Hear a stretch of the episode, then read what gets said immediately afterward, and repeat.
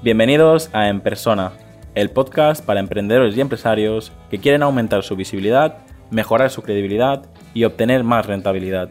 Para enviarme tu opinión sobre el podcast o contactar conmigo, escríbeme al formulario que encontrarás en llamopuyolcanchon.com barra contacto. Mi experiencia como consultor estos últimos años me he dado cuenta que la gran mayoría de las personas que, me visitan o las que conozco trabajan muy bien el qué, es decir, a qué se dedica su, negocio.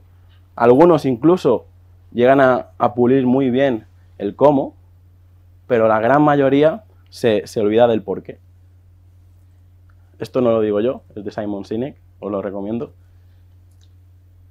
Y dice esto, ¿por qué? O sea, empezar con el por qué. O sea, cualquier negocio lo que tiene que hacer es empezar con el por qué. Hacer eh, destacar con el cómo y luego preocuparse por el qué, pero no al revés. Si os pongo el ejemplo de Apple, que es el ejemplo que, que defiende Simon Sinek, eh, yo lo que quiero haceros ver es que por qué Apple puede revolucionar toda la industria que toca. ¿Por qué lo hizo con los ordenadores, luego lo hizo con la música y luego lo ha hecho con la telefonía y a lo mejor en unos años lo hace ahora, en, dentro de poco lo hará con su sistema de, la competencia de Netflix y luego también seguramente se meterá en coches y muchas otras industrias. Pero ¿por qué se, puede permitir esto? Porque tiene un porqué muy claro tiene un cómo a nivel del diseño, la tecnología y la estética, y puede ir cambiando el qué, porque la gente le sigue, le sigue por su por qué y su cómo. Puede cambiar el servicio y, no pasa nada. Eh, hace poco leí también que SEAT está haciendo ahora patinetes eléctricos.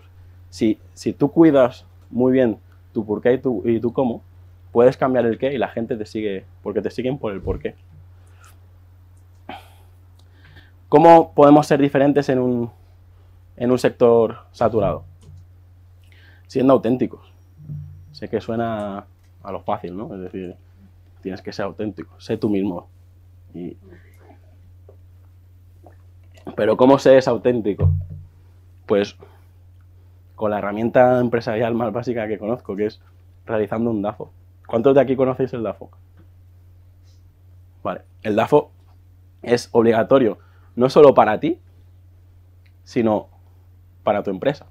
Es decir, si queréis un consejo, obligaros a hacer un DAFO cada seis meses, tanto a vosotros mismos como a vuestra empresa. Y si ficháis a un trabajador, hacerle un DAFO. Y así sabréis, bueno, para los que no saben lo que es un DAFO, os explico. El DAFO consiste en analizar las debilidades, las amenazas, las fortalezas y las oportunidades. En otros países cambian las letras, por eso se, luego podéis, se llama FODA, tal, pero aquí es DAFO, ¿vale? Lo que quiero decir, y es muy importante, es que las debilidades y las fortalezas dependen de ti, dependen de uno mismo. Sin embargo, las amenazas y las oportunidades son del entorno. ¿Por qué caen, las grandes marcas?